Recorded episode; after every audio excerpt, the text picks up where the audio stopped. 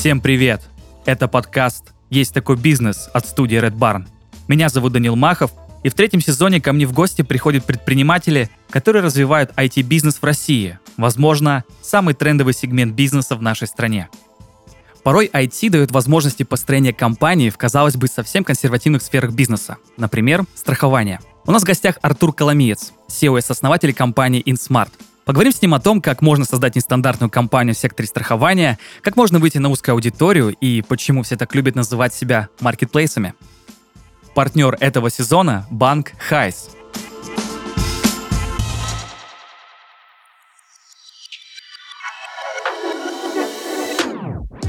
Артур, здравствуйте. Да, здравствуйте. Давайте сначала, наверное, погрузим наших слушателей в контекст. Мы обычно это всегда, это наш первый вопрос. А можете рассказать о вашей компании? Что такое InSmart? В чем смысл компании вообще? Конечно, с удовольствием. А, InSmart э, на текущий момент это экосистема для работы страховых посредников.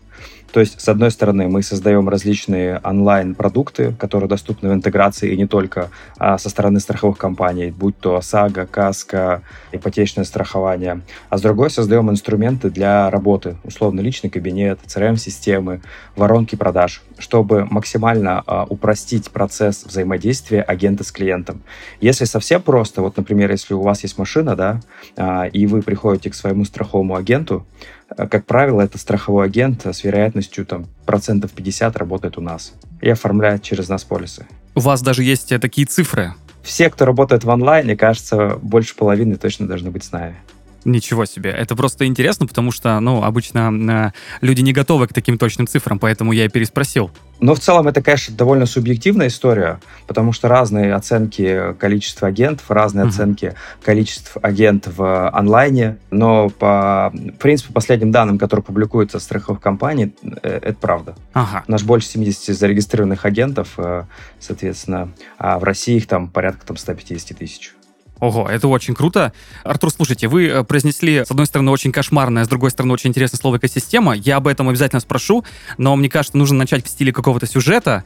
А, как вообще появилась идея создать такую компанию? Во-первых, почему страхование? Во-вторых, э, почему такая агентская система? Как вообще пришло это в голову? Ну, собственно, почему страхование? Потому что я раньше работал со страховыми агентами как брокер, условно предоставлял им возможность оформления полисов там, через какую-то компанию, отправлял бланки. Uh-huh. Вот, э, пока э, не наступил 2000, там, по-моему, 18-17 год, когда страховые компании открыли возможность оформления в онлайне. Там одна страховая, это была первая альфа-страхование. Uh-huh. Вот, там появился закон, и на тот момент было огромное количество боли в регионах, во-первых, потому что не все страховые хотели отправлять туда бланки. Да, если даже отправляли, то это постоянно проходило с какой-то задержкой. Соответственно, была проблема. Ну, бюрократия обычная, да, вот, это, вот эта история, что все теряется, все приходит не вовремя. Да, да. Нужно это как-то состыковывать. Да, да, да, да. И мы, конечно, понимали, что у нас, в принципе, есть аудитория. Нам нужно придумать какой-то продукт, чтобы эта аудитория условно там могла просто продавать свои полисы своим агентам, ну, своим клиентам. Вот. Поэтому тут довольно просто с точки зрения продукта, ну, точнее, с точки зрения идеи. А вот дальше самое интересное. Я вообще был не из IT, у меня был партнер, которому я эту историю предложил. Мы с ним начинали еще в 2012 году, когда я приехал в Петербург работать в компании Биглион. Mm. Это история про продажи всяких купонов и так далее. Но уже тогда я понял, что мое будущее в IT и в предпринимательстве, потому что э, все эти венчурные истории, там, быстрый рост, масштабируемость. Э, ну, действительно, это, это прям супер интересно. Вот, ну и, в общем, совершенно случайно я залез на форум, увидел, что уже есть ребята из Питера, которые сделали подобное решение готовятся его продавать. Мы сразу поехали к ним, заплатили им деньги и, соответственно, начали свой путь. Поэтому тут было все просто. А, то есть вы, получается, выкупили готовое решение под ваш бизнес? Да, ребята продавали такой условно white label. Ну, конечно, это была кривая, ага. косая история, абсолютно, насколько это возможно. Ну, с костылями, ну, естественно. Было бы странно, если бы все было чистенько и аккуратно. Да, да, да. И, соответственно, мы вот э, начали продавать в этой истории, соответственно, после поняли, насколько там много всего кривого и косого, и как бы нам хотелось бы сделать э, по-другому. Соответственно, вот всеми этими ошибками, которые они допустили на старте, да, и вот всем пониманием рынка, да, условно, мы начали привлекать деньги, чтобы сделать свой продукт. У вас, то есть, инвестиционная такая история была? Да, мы с самого начала вообще целились исключительно в венчур, то есть построить большую компанию, продать какому-то банку угу. с хорошими иксами, и вот начали в это играться. Угу. А почему не продали это в итоге? Ну, потому что начался СВО. Угу. Более того, у нас до СВО там уже была такая а, стратегическая а, сделка с ребятами, которые должны были в купе нас продать. Угу. Но все пошло по другому плану, и 24 да, февраля 22 года венчур в России умер. Угу. Он, конечно, сейчас угу. как-то оживает, и мы решили, что... Ну, ну, да, надеемся, что оживать будет и дальше, потому что все равно дальше нужно жить, развиваться, делать бизнес. Без этого вообще никак. В тот момент, когда вы пришли в какое-то определенное агентство, которое продавало решение, сколько вы за него заплатили, если это не секрет? Мы заплатили 600 тысяч рублей, это не секрет. Ой, это так мало. Я просто прекрасно понимаю, что вы эти деньги вообще спокойно, скорее всего, отбили. Ну, может быть, не в очень короткий срок, но отбили. Ну, в целом, да. На текущий момент только уж точно. Нет, ну это понятно. Мне просто интересно, кусают ли локти эти ребята, которые придумали решение и не стали его как-то развивать. Это же, знаете, это же обычная история, когда ты предлагаешь какую-то услугу или продукт, у тебя ее очень быстро купили, и ты такой, блин, наверное, продешевил, надо было больше ценник ставить. Мне кажется, там, наверное, такая история. Но она носила, на самом деле, на тот момент массовый характер. То есть э, там э, они продавали всем, кому могли. Про эту боль понимали тоже многие, да, ну, то есть она такая была очевидная, там не нужно было анализировать рынок, ходить к каким-то компаниям, которые дают аналитику и так далее. Э, вот, поэтому я думаю, они на тот момент хорошо заработали. И еще какой-то момент, пока мы еще не сделали свое решение, тоже дозарабатывали, потому что все-таки на их стороне были договора с страховыми компаниями, угу. и они там, наверное, какую-то еще дополнительную маржинальность с этого имели. Угу, вот. угу. Ну, такие откатики, назовем их так. Да, да. А, хорошо. А, тут сразу у меня следующий вопрос. По сюжету все идет так, что вы с основателем выкупаете определенное решение, и я прекрасно понимаю, что вдвоем э, с этой гигантской айтишной махиной, в принципе, не справишься. Нужна какая-то команда, которая будет ее поддерживать, обеспечивать, дальше менять, дальше делать свое решение. Как вы искали команду? Очень ли быстро ли нашли по знакомству, или, может быть, просто сразу искали на HeadHunter айтишников и так далее? Тут тоже, кстати, классная история получилась, потому что мы сами не технари, мы сами больше продажники и про бизнес. Uh-huh. И чтобы найти технического партнера, да, это прям, мне кажется, важная составляющая была проекта. Мы начали писать э, знакомым, которые условно либо работали в IT, либо мы там раньше с ними работали. Ну, мы понимаем, что они точно с этим связаны, и, собственно, просим консультации, там, помогите, там, познакомьте, кого-то порекомендуйте. А мой партнер Денис работал тоже в одной компании, в IT-компании, и там был технический директор. Он, собственно, ему написал, там, на самом деле, сумасшедшая история, написал ему примерно в феврале или там в марте, а тот открыл в мае. Ну, технические директоры, они такие, э, с их загрузом, э, постоянными решением проблем, они могут через три месяца открыть личку. Да, но там была история, что он использовал, написал ему в Skype, потому что других контактов у него не было. И тот, соответственно, открыл Skype только через три месяца, ну, потому что уже никто им особо и не пользовался, да. Вот, и через три месяца мы позвали его, пообщались, поняли, что это наш человек. Сразу договорились, какие у него KPI будут с точки зрения продукта, и за этот KPI предложили ему там небольшую долю. Uh-huh. Вот, сейчас этот человек уже исполнительный директор в компании, там, рулит всеми процессами, очень круто вырос, так что мы не ошиблись. Угу. Это, конечно, реально крутая история. То есть я правильно понимаю, что вы после того, как э, купили решение, начали просто развивать продукт, в это время искали просто техническую команду, которая будет ее поддерживать и одновременно э, пилить какие-то новые решения. Вот. А тут, наверное, мне кажется, новая э, такая веха, которая мне очень интересно про нее тоже поговорить. Я понимаю, что это было, наверное, не в 2018 году, когда вы только на, основали компанию, а, наверное, чуть позже, ближе к 2020, когда появилось слово marketplace. Я постоянно замечаю, что очень многие компании любят себя позиционировать так, как marketplace чего-то. Вот. Ну и тут, собственно, вопрос, почему вы решили идти вот именно по такому позиционированию? На самом деле у нас было два пути развития. Это B2C, да, когда мы работаем с конечным пользователем, предлагаем ему как раз решения, условно, uh-huh. такие стандартные, когда marketplace, там, а, типа Озона или ВБ и так далее. Вот там можно было идти чуть по-другому. И учитывая, что на тот момент были два крупных игрока, там, Сравниру, Банкеру, у которых были просто немыслимые бюджеты с точки зрения uh-huh. маркетинга, мы понимали, что с, с ними мы бороться точно не сможем. А, нам никто там сейчас десятки миллионов, там, даже не побоюсь слова, долларов сейчас не даст, потому что мы слишком маленькие, рынке, да, и, и не докажем свою экспертизу, что мы сможем победить. Поэтому мы пошли по такому пути дизрапта через агентов.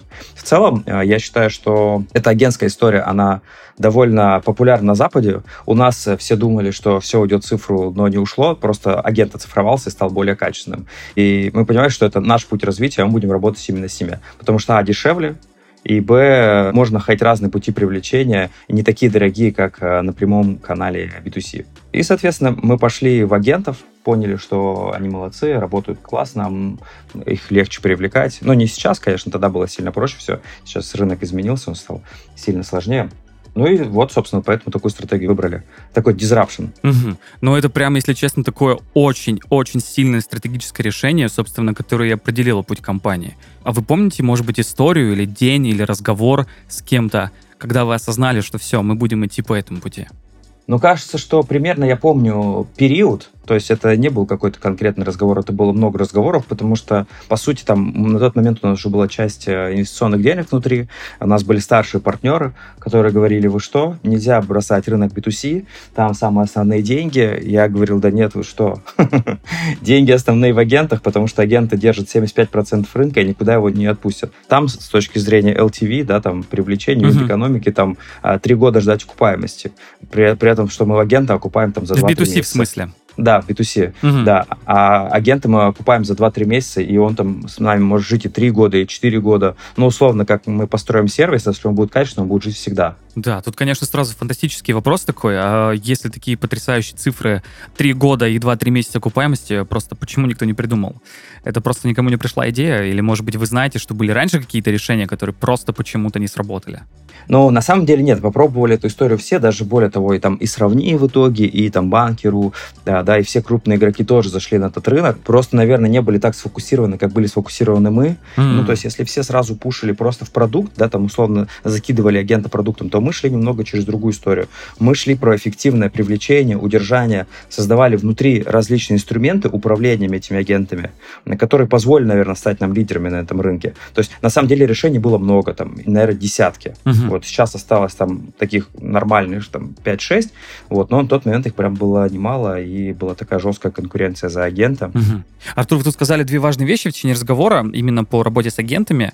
Первое, что на эту аудиторию, как вы сказали, почему-то проще выходить, ну, не знаю почему, сейчас, наверное, объясните. И вторая, что вы создавали разные инструменты для удержания этих пользователей внутри вашей компании.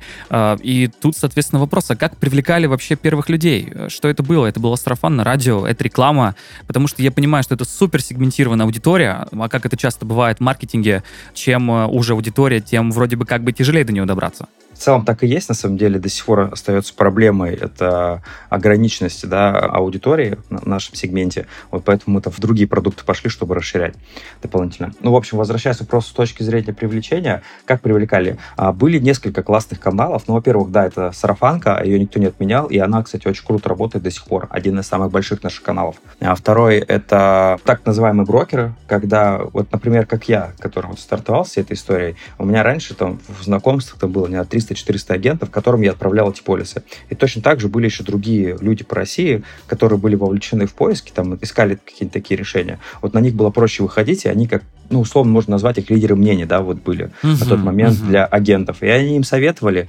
те дополнительно зарабатывали какие-то деньги, и они их привлекали. Поэтому на тот момент было проще с ними контактировать и завлекать их условиями. Угу. Это, конечно, очень интересная история, даже как бы неожиданно. Мне так казалось, что это будут какие-то классические каналы, вроде там а, поиска а, таргетированной рекламы, контекстной рекламы, что-то в этом духе. Но это тоже хорошо работало. Если вспомнить, у нас был момент, э, когда мы первую рекламу давали, причем с Денисом тот момент мы вдвоем работали над решением, которое купили. И мы залили 5000 рублей в э, ВК, дали рекламу, и, я не знаю, у нас, наверное, там лидов 200 или 300 пришло, ну, что-то какое-то невменяемое количество. Вот это реклама ВКонтакте сейчас, конечно, MyTarget и их рекламному кабинету, но надо признать, что это было очень давно. Да, это было вот очень давно, сейчас даже сейчас, сейчас, ребята, можете даже не пытаться с таким бюджетом столько лидов получить.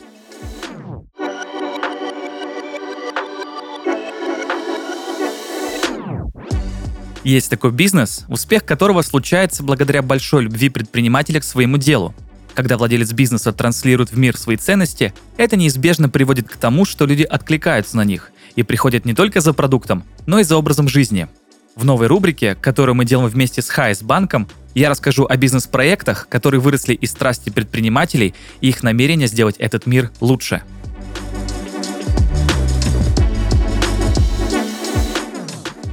Истории о том, что популярный продукт был создан случайно, огромное количество – Многие из них посвящены играм, созданным изначально из-за скуки или ради оттачивания навыка.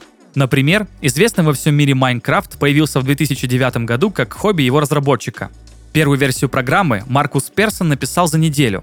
Эта версия получилась настолько успешной среди геймеров, что Маркус уволился из всех мест, где работал, открыл собственную компанию Mojang и стал доводить Майнкрафт до идеала. В результате 5 миллионов проданных копий еще до выхода официальной версии игры, более 480 миллионов игроков и стабильное место в топе игр по всему миру.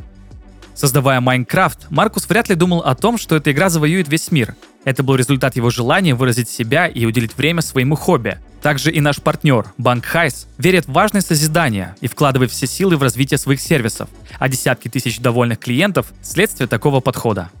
Hice – это технологичный банк с консервативными ценностями, в центре которых – человек. Здесь предприниматели не учат зарабатывать и тратить деньги, а дают возможность сделать осознанный выбор. Именно поэтому в Hice е нет ничего лишнего, в фокусе только то, что полезно клиентам. Никакой рекламы, дополнительных услуг, ботов и манипуляций. Каждый сервис — это проверенная, работающая механика, простой и понятный интерфейс. Создатели банка помнят, что время клиента — это потенциально заработанные им деньги, поэтому для скорости взаимодействия Hice объединил счета ИП и дебетовую карту физлица в одном приложении. Всего по одному свайпу внутри приложения Hice а можно переключиться между ними и быстро перевести деньги. Свои отношения с клиентами Hice строит на доверии. Банк избавляет предпринимателей от бюрократических проволочек, оперативно предупреждает о блокировках и всегда честен и прозрачен в вопросах комиссий, тарифов и документов. Сохраняя консервативные ценности, Хайс остается современным и технологичным. Все рабочие процессы оцифрованы, автоматизированы и собраны в одно приложение с простым интерфейсом и единой поддержкой. В Хайсе верят, что созидание важно не меньше, чем цифры на счету. Здесь нацелены на качественный сервис и долгосрочное сотрудничество с предпринимателями, которые притворяют в жизнь свои идеи и хотят сделать мир лучше. Убедитесь сами по ссылке в описании.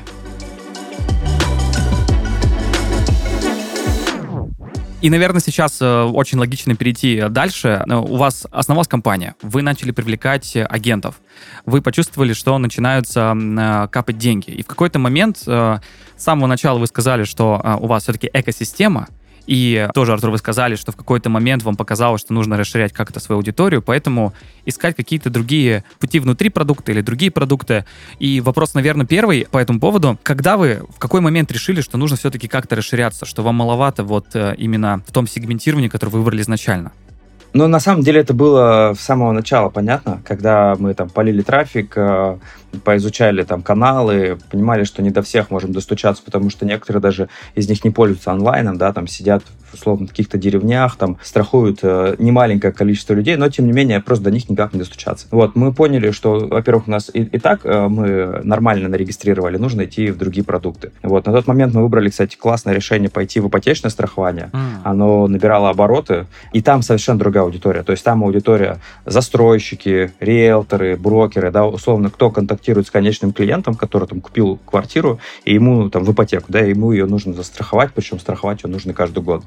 Мы пришли к ним, у них вообще был рынок по-другому устроен, то есть они там не зарабатывали деньги, и мы вообще такие, офигеть, смотрите, а мы вам будем платить. Они такие, да ну, а много ли будете платить? Мы такие, ну, не так много, как вы, конечно, заработаете. Сразу чувствуется бизнес-хватка. Ну да, да, да. Но учитывая, что брокеры, она такая в какой-то степени заелась, как аудитория, потому что у них есть застройщики, которые платят много денег комиссии да, за продажу. У них есть банки, которые платят им за ипотеку. И тут есть еще и мы. Мы платим сильно меньше, но зато стабильненько каждый год.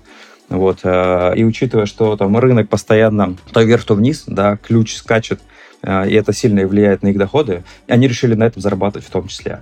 Угу, угу. То есть, по сути, вы, э, получается, ну, не то чтобы сменили полностью какой-то вектор работы, вы просто внутри вектора страхования начали искать просто какие-то другие рынки, какие-то другие сферы бизнеса, куда можно, в принципе, залететь с решением. Да, да, да, так и есть. Угу. Да, просто это, ну, довольно необычная история, потому что чаще всего какие-то компании пытаются просто выходить на что-то более революционное для них самих, имеется в виду. То есть, если там кто-то занимался строительством, вдруг резко куда-то переходит вообще в какую-то другую сферу, со строительством полностью не связанное.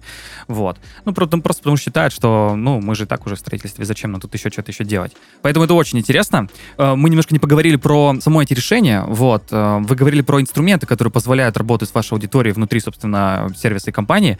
А что это за инструменты? Вы говорили про личный кабинет, про CRM-ку. Да. В какой момент вы поняли, что нужно не только уходить, наверное, в какую-то другую сферу бизнеса, нужно еще, собственно, как-то именно айтишный продукт развивать?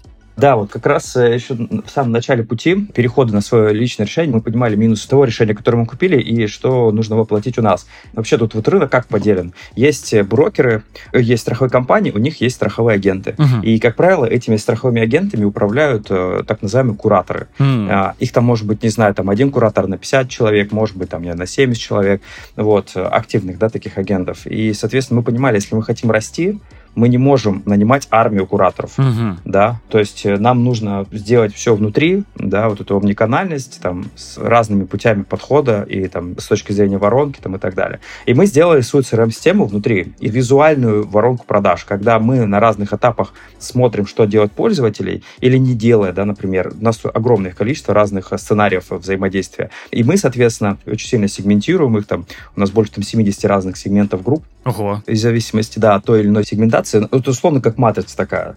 Ну да, да, да. Я думаю, что люди, которые хоть как-то связаны со сквозной аналитикой или с продажами, они прекрасно понимают, о чем идет речь. Да. Вот, я прекрасно понимаю, что да, что это похоже на какую-то такую, а, если представить метафору, что-то похожее на корень или дерево, вот, где очень много вариантов развития событий, и в зависимости от того, как все происходит, нужно что-то определенно делать. Да, да. И нам это позволило, там, условно, там, пятью, там, семью людьми эффективно контролировать этих агентов, растить их, а, добавлять им новые продукты в работу и так далее. Вот это вот сделали, и это эффективно помогло нам расти в том числе. Артур, вы же понимаете, что вы этим решением э, лишили работы большое количество кураторов, скорее всего. Да, понимаю. Не стыдно? Не кажется ли вам, что вы как-то супер эволюционно подошли к рынку? А у нас другого выбора-то не было. Когда ты стартап, ты двигаешься в таких жестких рамках, ты понимаешь, что если ты вот, вот это сейчас и вот это вот не сделаешь, то потом ты просто проиграешь. Поэтому тут либо мы, либо все проиграли. Ну, как э, любят говорить, э, ничего личного, просто бизнес. Да, наверное, так и есть. И, кстати, у нас сейчас еще из идей, мы сейчас будем заливать э, искусственный интеллект, да, такое же слово, как экосистема. Ну нет, пожалуйста, самое. только не искусственный интеллект. Не, не нужно тех историй, что люди потеряют работу. Давайте оставим страховых агентов и брокеров в порядке. Нет, тут речь про воронки. Тут а. про воронки, чтобы воронки анализировали действия и сами назначали то или иное действие в зависимости от того, как он идет. Потому что как у нас сейчас уже там несколько человек управляет управляет этой системой, но даже мы понимаем, что там потенциал там мы используем там не 1-2%. Mm. Искусственный интеллект просто думает быстрее, анализирует быстрее. Ну, вообще, здесь, здесь абсолютно бесспорно. Артур, тут, наверное, два таких вопроса, и раз уж мы искусственный интеллект, то, наверное, тоже будет в тему сказать. Первое. Вы сказали про CRM-систему, и я прекрасно знаю, что это очень сложное айтишное решение. Ну, просто на это надо время, на это нужна команда, на это нужны нервы, это нужно обкатывать, это нужны бы-тесты это нужно, ну, просто очень много историй, чтобы это, во-первых, заработало, во-вторых, заработало нормально. И тут, наверное, мне вопрос, какой период вообще у вас э, занял на то, чтобы эту систему, собственно, ввести в свой продукт? Ну, по сути, это до сих пор постоянно дорабатываемая история. Да. Если говорить со старта, да, ты по какой-то первому MVP, ну, мы потратили там месяцев 9, наверное. Нормальный срок, нормальный. Ну, то есть это, конечно, не, это не 2-3 месяца, как э, часто это бывает со всеми костылями, вот, но это не 3 года. Ну, мне кажется, это вообще очень хороший срок. А вы делаете это in-house или вы берете каких-то подрядчиков, какие-то агентства, чтобы это делали? Не-не-не, тут, мне кажется, сложно будет как раз делать с подрядчиками. Все in-house абсолютно. Угу, угу. А что по поводу э, искусственного интеллекта? Я как понял, у вас есть планы. Э, вы начинаете продумывать, как эта история может работать. Мы услышали про 1-2% мощностей. А как в итоге, собственно, сам этот айтишный продукт вводится? То есть вы создаете свою нейросеть или, может быть, вы используете уже какое-то готовое решение под ваши задачи? Как это происходит? Да, конечно, мы используем готовые решения, которые сейчас есть на рынке, там, небезызвестный там OpenAI, да, есть uh-huh, там uh-huh. еще есть ребята, которые делают, есть уже такие фрейм-решения специально для наших задач, да, которые смогут решать именно наши задачи. Уже внутри. есть, да? Да, их на самом деле огромное количество. Тут вопросы VPN только. Угу, угу. А, ну то есть вы используете только иностранных вендоров, да, в России пока что это не очень хорошо развитая история. Да, мы посмотрели Яндексовское решение, посмотрели Сберовское решение, оно еще далеко до идеала. Вот, мы с удовольствием, на самом деле, пользовались бы отечественным ПО, но пока оно не сможет закрывать наши потребности. Угу, пока что просто не вывозит. Да. Угу. А, хорошо. А, я, наверное, спросил про еще одну грань вашей работы. Я правильно понимаю, что вы работаете-то и со страховыми компаниями? То есть а, не только с брокерами, не только с агентами, но и напрямую с какими-то страховыми компаниями? Ну, конечно, да, конечно. Для нас основные деньги-то идут из страховой компании. Наш бизнес так поделен. Mm. То есть, условно, мы получаем комиссию от страховой компании, которой впоследствии делимся со страховым нашим партнером. Вот. Mm-hmm. Тут у меня просто вопрос. Я понимаю, что есть гигантские игроки, у которых много миллионные, если не миллиардные какие-то бюджеты. И я прекрасно понимаю, что когда к ним приходит э, какой-то стартап или даже компания какого-то среднего значения, всегда очень долго принимается решение. И тут вопрос, как вы выходили на этих людей, на эти компании, как вы им презентовали свой продукт, и все ли соглашались, а если не соглашались, то почему? Конечно же, не все соглашались. Вот. эта история, во-первых, рынок очень маленький. Да, там есть там топ-10-15 страховых компаний, которые, по сути, там даже сотрудники уже поработали, наверное, в каждой из них, и там ну, и постоянно меняются. Ну да, такой очень узкий сегмент. Ну, то есть поначалу это, конечно, было очень сложно. Нам помогали там наши партнеры, которые, а, ну, старшие товарищи, которые инвестировали деньги, как-то кто-то советом, кто-то каким-то контактом, да, кто-то какой-то рекомендацией, вот, на начальном этапе. Сейчас уже там по итогам, ну, наверное, вот как минимум год уже можно сказать, что они давно уже сами на нас выходят. То есть они, они больше знают о нас, чем мы о них даже. Вот, mm. и очень легко выстраивать отношения. Угу. Это знаменитая история. Сначала ты работаешь на зачетку, а потом зачетка работает на тебя. Получается, у вас примерно так происходит. Да, рынок маленький, поэтому все про всех все знают. Тут с этим проблем не было. Да, но вы сказали, что э, у нас в России где-то есть примерно топ-15 таких игроков, которые забирают там львиную долю рынка. Со всеми 15 работаете? Или еще остались какие-то люди, которые почему-то к вам не приходят? Ну, есть одна страховая компания, не хочу ее называть, не будем называть ее как Волан-де-Морта, вот эту историю. Да, а, да. Как считаете, почему не приходят? А, а на самом деле они, у них фокус именно на агентском бизнесе, и они считают нас э, конкурентами. То есть они боятся потерять своих агентов в наших недрах. Тогда все понятно. А, у меня есть такой небольшой блиц. А, у нас все-таки сезон немножко про айтишный бизнес, поэтому а, я не могу не спросить про мощности. Наверное, первый вопрос. Какая команда у вас сейчас? Ну, где-то в районе сейчас 60 человек, где-то так. К концу года хотим дорасти до 90 уже. 30 человек за год это, в принципе, серьезная история, если у вас 60 человек. Это, я правильно понимаю, только технические специалисты или это вообще, в принципе, в целом? Это в целом, ну, то есть у нас там несколько подразделений, там маркетинг, да, там несколько uh-huh. человек, э, причем у нас много контент-маркетинга, для нас это тоже очень важная история. Uh-huh. IT, да, там потом поддержка, потом, которых мы тоже скоро заменим на искусственный интеллект. Вот, э, но они будут заниматься промптами, поэтому работа для всех будет. Продажники, да, которые условно поддерживают действия э, в воронках продаж. Ну и все, и административный какой-то персонал, там, бухгалтер, там, офис-менеджеры. Ну хорошо, хорошо. А вы сказали про э, контент-маркетинг, э, и ну, я знаком с этой сферой и прекрасно понимаю, о чем вы говорите. Правда, работает у вас? Да, конечно, работает, потому что у нас много качественного контента, который позволяет вовлекать э, глубже в продукт агента. Ну, то есть угу. зачастую он там пришел, например, на какой-то один продукт оформлять, больше ничто не интересуется, ничего не изучает. И вот приходится вовлекать его разными штуками, и поэтому контент-маркетинг, да, у нас очень круто работает. Угу. А вы идете через свой блог или какие-то сторонние ресурсы тоже используете? Да, у нас свой блог, плюс мы там, у нас есть всякие образовательные там программы внутри, у нас есть uh-huh. телеграм-каналы, там, ну, вот, в общем, вся эта история, там тоже uh-huh. очень много. Ну, в общем, э, классический вариант, э, чем больше каналов, тем лучше. Да. Вот, но все равно ведете свой продукт. Э, здорово, круто, просто мне кажется, это очень интересно. Тут, наверное, стоит спросить про какие-то вот именно айтишные мощности. Я понимаю, что, ну, любое решение, оно требует, наверное, каких-то серверов, вот. Во-вторых, это, наверное, какое-то обеспечение обслуживания. Можете примерно проследить, как за 5 лет, получается, ну, увеличились мощности именно в этом плане? Насколько стало дороже, может быть? Ну, конечно, дороже стало. Мы в целом, наверное, каждый квартал докупаем сервера. Mm, каждый квартал. Это серьезно. Да, мы растем на самом деле э, каждый квартал процентов на 30, поэтому, поэтому и докупаем сервера под эту всю историю. Офигенно. Да, если говорить про решение в, в, этот, в, администрировании, да, вот этих историй, мы с самого начала пошли не в АВС, да, там, ну, я имею в виду не в облачные какие-то сервера, мы начали закупать свои. А почему? Ну, в смысле, арендовать. Почему? Это же, ну, я там нисколько не осуждаю решение, а просто когда начинаешь сравнивать что-то облачное и что-то свое, ну, сразу же понимаешь, что облачное, во-первых, дешевле, во-вторых, и как раз-таки при сильном расширении намного проще закупать какие-то ресурсы. Ну вот э, мой технический партнер решил, что это будет э, наоборот. И на самом деле, если посчитать и сравнить, то закупать свои, там, разворачивать Kubernetes э, вышло сильно дешевле, чем э, если бы мы пошли через AWS там, или каких-то других игроков. Ого, или это супер, это супер нестандартная история. Я даже представить себе не мог, что это может быть дешевле. Ну, точнее, в перспективе я прекрасно понимаю, что если ты закупаешься там определенным количеством серверов на будущее, то тебе не нужно постоянно увеличивать нагрузку на облако, вот, и, угу. наверное, это может как-то сыграть. У вас именно такая история получается. Да, да, именно такая история получилась. А, ну то есть э, вы изначально знали, что у вас будет 30% рост примерно в квартал, вот, и поэтому просто решили играть наперед. Ну, мы понимали, что аудитория все равно будет расти, может быть, мы когда-нибудь до B2C дойдем, и поэтому с точки зрения построения архитектуры нужно было учесть моменты. А, ага. Это, конечно, очень интересно. А я правильно понимаю, что у вас, наверное, не, как это любят, не гибридный формат, не удаленная работа, то есть у вас вся команда, скорее всего, в офисе? Мы вообще приветствуем, безусловно, только офисный вариант. У нас есть несколько игроков, э, которые э, гибрид, да, там офис-удаленка. Есть у нас, э, например, отдел поддержки, где только удаленка.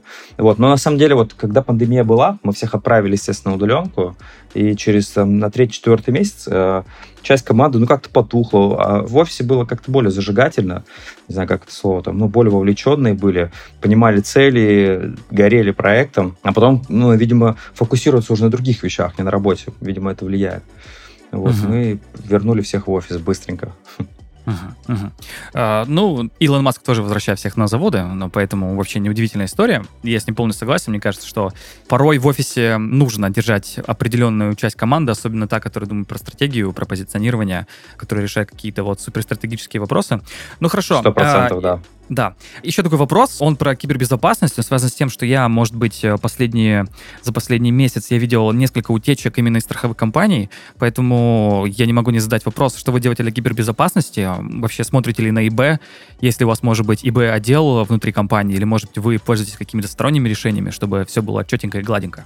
Ну, вот мы к этому сейчас подходим. У нас было несколько моментов, там, ну, условно, с какими-то дедосами, да, понятно, мы там всяких защит себе устанавливали.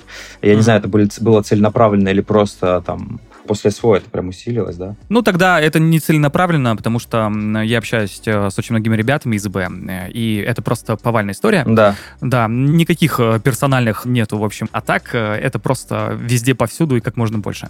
Ну да. Кстати, еще у нас был момент, к нам приходило несколько игроков, которые находили уязвимости, подчеркивали, мы им платили деньги. А, баунти это называется, если я не ошибаюсь.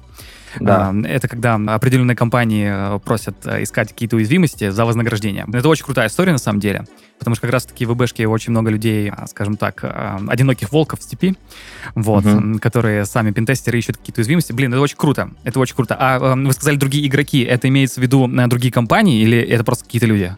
Не-не-не-не-не, это, это речь про сторонних людей, это, то есть, это не компания, а, это угу. прям какие-то чувачки пришли, потестили, посмотрели, мы сказали, можешь поискать еще что-то, мы тебе заплатим, они находили что-то еще, и мы платили, нормальная история такая, недорогая для нас. И как минимум такие очень поверхностные истории мы там позакрывали.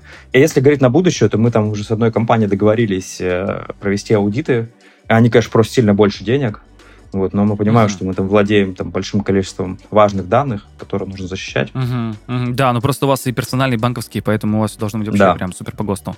Да, э, ну про то, что это очень дорого, я вообще не удивлен, потому что ну, за последний год, э, если пять лет назад это айтишники были самым лакомым кусочком а, вот, зарабатывали очень много денег, пили смузи, вот вся эта история. Сейчас это как раз-таки кибербезопасность, вот, угу. там просто оферы, там X2, X3 по рынку. А, ну, хорошо, блин, очень, конечно, интересно. А, следующий мой вопрос, он, наверное, немножко все-таки про деньги. А, мы тут сказали, что вы вообще спокойно купили историю с покупкой готового решения. А что с деньгами обстоит сейчас? Ну, вы маржинальны, во-первых, 100%, это уже понятно, раз у вас рост 30%, но насколько? Но маржинальность бизнеса нашего где-то сейчас процентов, наверное, 15-20 от общего пула денег. Угу. А все остальное уходит на расширение, я правильно понимаю? И на обеспечение того, что сейчас? У нас э, такая модель, что те деньги, которые мы получаем на счет, мы же с них еще делимся с нашими партнерами. А, часть ага. получают э, партнеры, и часть уходит на вот эти все операционные затраты. Соответственно, остается ага. где-то процентов 15-20. Но это все равно неплохо. А можете сказать про какие-то обороты в год, может быть, или за последний квартал, если это не коммерческая тайна?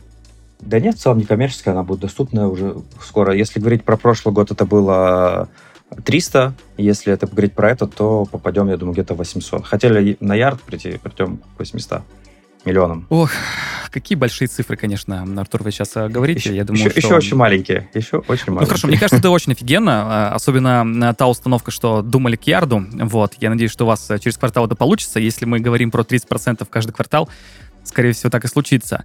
Но все-таки, с одной стороны, у вас 30% э, э, ежеквартально увеличиваются объемы. С другой стороны, Артур, вы сказали, что все-таки рынок, во-первых, узкоспециализированный, во-вторых, какой-то все-таки ограниченный. И как считаете, есть ли вообще у вашей компании какое-то плато? Ну, на самом деле, зависит от того, с кем конкурируешь и в кого целишься. Если говорить про текущую нашу модель, то у нас, на самом деле, зона роста еще гигантская, я считаю. Например, мы нарисовали план с текущими продуктами, да, стратегическую сессию проводили. К 2026 году мы хотим выйти на 10 миллиардов. И кажется, что он абсолютно Офигеть. реален. То есть мы там все пересчитали, все перепроверили, всем выставили задачи, все согласны, причем снизу вверх, да, то я имею в виду от э, middle management и выше. И все поддержали эту историю, поэтому я думаю, мы не дойдем. Сам рынок страхования очень большой, просто он оккупирован э, старыми решениями, которые, которые мы, я думаю, сдвинем. Вот. Да, которые можно чуть-чуть подвинуть. Да, и, соответственно, завоюем свою долю, станем таким твердым игроком.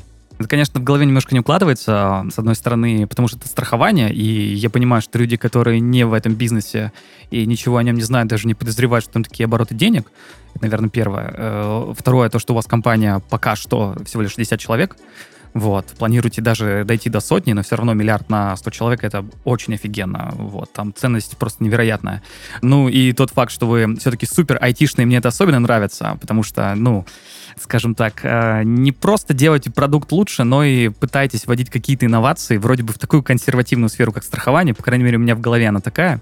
Вот, это очень здорово. Вот. И, Артур, у меня, наверное, будет последний вопрос. Мы с вами так динамично говорим, но вопрос сейчас супер философский.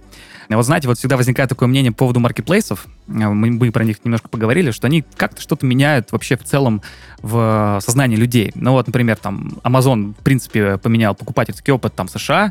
Если мы говорим про Alibaba или там AliExpress, а, это история про то, что можно получать товары со всего мира буквально за пару дней из-за логистики. А как считаете, InSmart что поменял в головах людей? Я думаю, мы просто на старте этой истории. Если вот говорить чуть глубже, у нас есть миссия, которую мы там зафиксировали.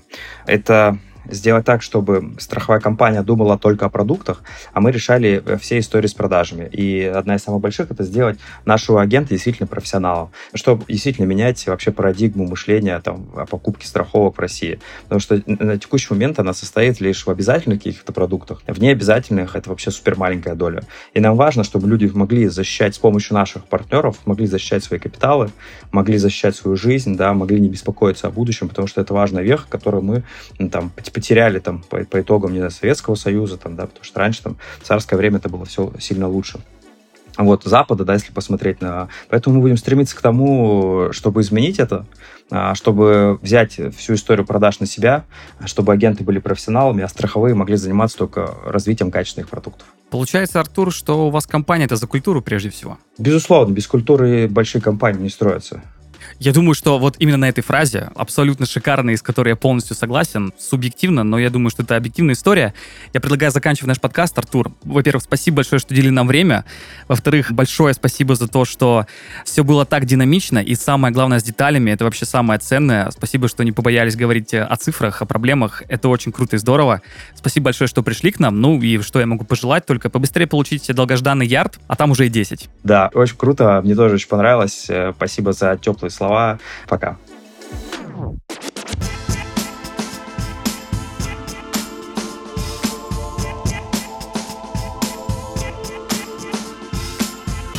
В этом сезоне у меня все больше создается впечатление, что IT — это инструмент для разных бизнес-сегментов.